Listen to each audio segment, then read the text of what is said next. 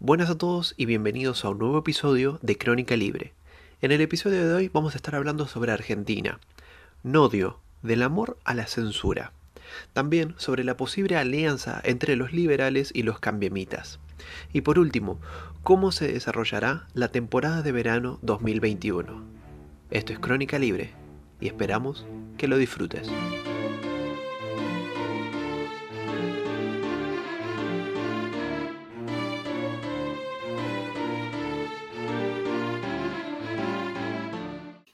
Hola, soy Nicolás Valenzuela y hoy vamos a hablar de qué es Nodio, quién lo lleva adelante y de qué se encarga este nuevo organismo burocrático.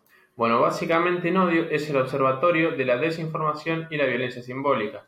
Este se encarga de la detección, verificación, identificación y desarticulación de noticias maliciosas, maliciosas y operaciones de difusión también maliciosas, maliciosas según la visión del gobierno. ¿Quién lo lleva a cabo? Lo lleva a cabo la titular de la Defensoría del Público, Miriam Lewin. ¿Con qué excusa lleva adelante este proyecto?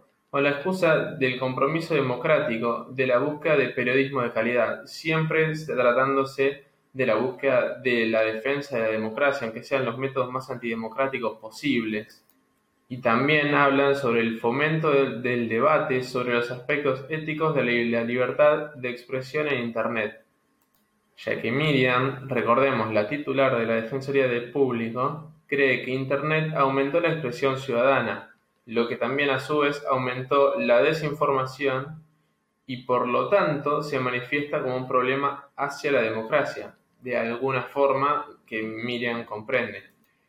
Claramente, un organismo estatal que se encarga de la detección, verificación, identificación y desarticulación de noticias maliciosas, algo total y completamente subjetivo, ya que lo que se podría considerar como una ofensa hacia el gobierno o como una crítica hacia el gobierno, el mismo gobierno que se encarga de leer y censurar estas noticias lo puede pasar como inválido, tiene detractores también, como por ejemplo el doctor Fénix Lonigro, que es un abogado de la UBA, que cree que es un organismo que coarta la libertad de expresión básicamente cualquier persona con un mínimo interés sobre qué es la libertad o con un mínimo conocimiento de la libertad puede ver esto también. Ya que básicamente cree el doctor Fénix que todo depende de quién informa y quién no informa. Es decir, cuando sabemos que una información es, eh, informa, es decir, tiene contenido válido y cuando no, según la visión de quién y además el contenido no debe ser controlado previo a la publicación, sino que debe ser a través de la maduración de la sociedad que, bueno, decida qué es lo que se publica y qué es lo que no se publica, ya que una censura previa a la publicación no tiene el, no llega al público y al no llegar al público no tiene reacción, por lo tanto la gente no lo puede ver, no hay reacción.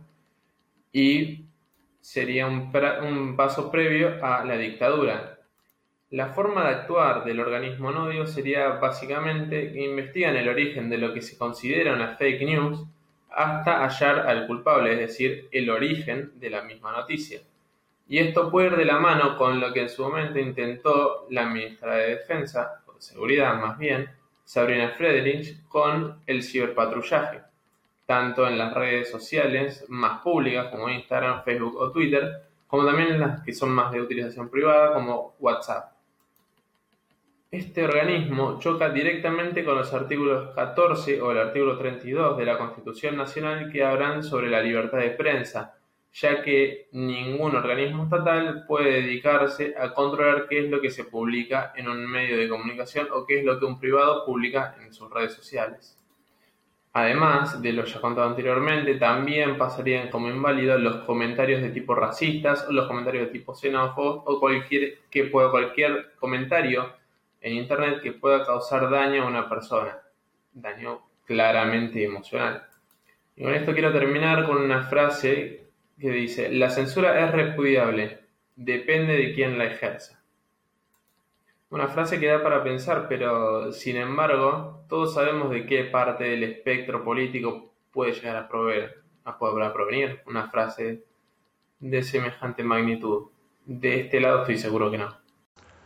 Buenos días gente, ¿cómo les va? Bienvenidos una vez más, mi nombre es Jack Kramer, sé que lo estuve abandonado hace un par de semanas, pero ahora volvemos y hoy les traigo un nuevo episodio de Crónica Libre. Hoy les describiré la actualidad argentina, para que ustedes puedan comprender lo transcurrido en las últimas semanas y ver el posible futuro al que nuestro país se está dirigiendo. No nos queda otra opción si queremos entender el pasado, la actualidad e intuir nuestro futuro. En nuestro país hay una clara lucha entre distintas fuerzas. Estos movimientos contrarios no solamente son políticos o económicos, sino son fundamentalmente culturales. Cada uno de, estos grupos defiende, apoya e intenta transmitir un conjunto de proposiciones muy fundamentales, que por ello son culturales. Estas, creencias culturales son las que en nuestro país están enfrentadas en este momento. Esta batalla se expresa en el terreno político. lo que quiero hacer primero es mostrarles cómo viene esta batalla, cuál es la situación presente de estas fuerzas en la actualidad y cuáles son sus tendencias a futuro. Para llevar adelante esta tarea, les traigo múltiples estudios de, de opinión pública y de intención de voto para las elecciones legislativas del 2021. El país puede verse dividido en dos grandes masas y enormes grupos de gente, dos culturas totalmente opuestas en un mismo país, que chocan constantemente en cada elección. Esta es la famosa grieta argentina entre el movimiento actualmente representado o capitalizado políticamente por el Frente de Todos y aquel otro espacio político capitalizado políticamente en las elecciones pasadas por Cambiemos. Ahora parece estar surgiendo una tercera fuerza cultural, que por lo visto en las encuestas aparece como una clara, como una clara expresión y representación política. Este sería el lugar, el espacio de los liberales.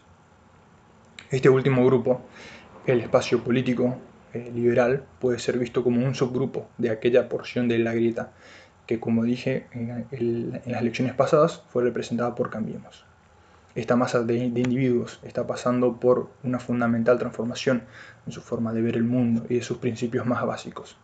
Sin embargo, por, por más eh, diferentes que algunas de las proposiciones eh, básicas entre este grupo liberal y el grupo cambiemita puedan ser, estos siguen compartiendo ciertas ideas fundacionales y básicas que los agrupan bajo la misma categoría cultural. ¿no? que ahora ambos grupos conforman como una subcategoría. Una encuesta muy reciente permite ver el estado actual de la política argentina y de estas principales fuerzas. La, en la encuesta se preguntó, si las elecciones fuesen el próximo domingo, ¿a qué espacio político votarían? Las respuestas fueron las siguientes.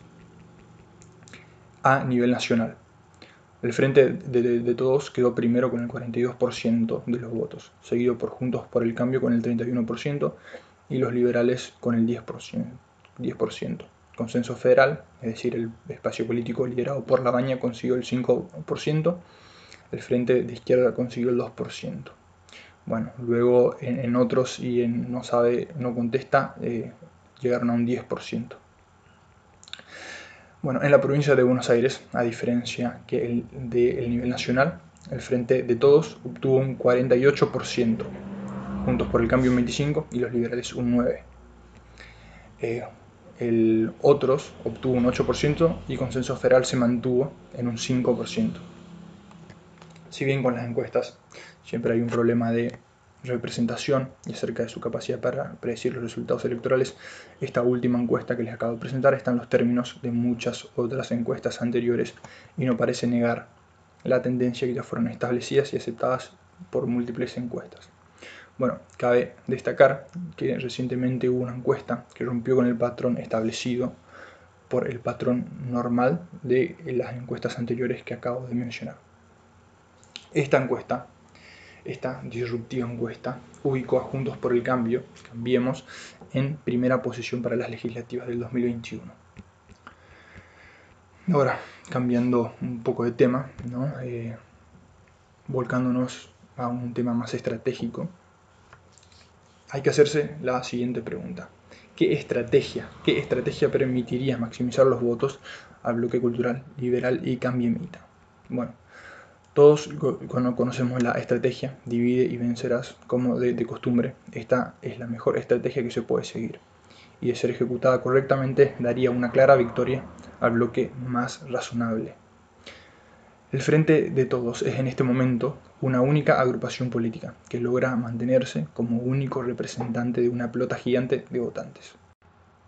Por esto, su poder político es gigante. Ahora bien, como dice el dicho, mientras más grande es, más fuerte cae. En todo sistema de esa magnitud tan gigante y con una representación tan variada, hay muchas grietas y fallas estructurales internas que destinan naturalmente que ese sistema debe tambalear.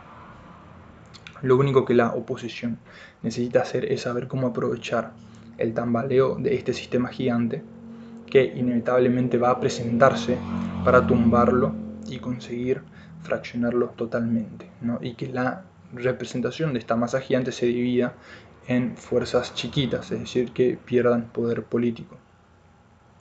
Ahora esto, es, ahora, esto no es algo fácil, pues el, el oficialismo, el kirchnerismo, es por excelencia el mantenedor de sistemas falsos y gigantes, y la oposición lo tiene en verdad difícil para superarlos en su propio juego. Ahora hay un gran problema, que es una nueva pregunta que debemos hacernos. ¿Cuál es la función? ¿Cuál es la función que Cambiemos debe desarrollar para tumbar al gigante K? Estuve pensando bastante sobre esta pregunta. El rol de Cambiemos debe ser únicamente el separar al oficialismo y captar a sus votantes. Esta es la base fundacional de este partido, la base originalmente sobre la cual se creó la alianza de Juntos por el Cambio. Sobre este objetivo fue fundado y gracias a la persecución de esta idea llegó al poder en 2015. Ahora bien, hay algo muy importante. En esta, las, en esta, la futura elección legislativa del 2021, que no estuvo en las anteriores. Esto es muy importante. Hay un frente liberal que parece estar consolidándose con un nivel de competitividad eh, que se debe ser honesto, es un nivel de competitividad intermedio que todavía no está al nivel de las otras fuerzas. Entonces, Cambiemos debe sacrificar sus deseos de formar parte del Frente Liberal Conservador y apuntar a captar y a separar al oficialismo con todas sus fichas, cediendo de esta forma el espacio eh, cultural más, más liberal, más conservador, a este nuevo, nuevo grupo y este nuevo frente liberal y saliéndose un poco de su espacio cultural actual y corriéndose para captar eh, a los votantes de el otro grupo cultural e intentar separar eh, al partido único que actualmente está controlando y representando eh, solamente ¿no? a ese grupo tan grande. Bueno, entonces, entonces, como les, digo, Cambiemos debe sacrificar sus deseos de formar parte del Frente Liberal Conservador y apuntar a captar y a separar al oficialismo con todas sus fichas. Esto lo haría, esto lo haría quien estuviese dispuesto a sacrificarse por el movimiento cultural en su conjunto, pues sería más fácil quedarse con su masa de votantes e intentar captar a quienes se han desencantado de su partido que son quienes han ido para el lado liberal. Pero esto no haría más que dividir una masa de, una masa de votantes ya más pequeña que la otra, que es representado encima por un único frente. Bueno, esto es todo por hoy, así concluyo la presente intervención.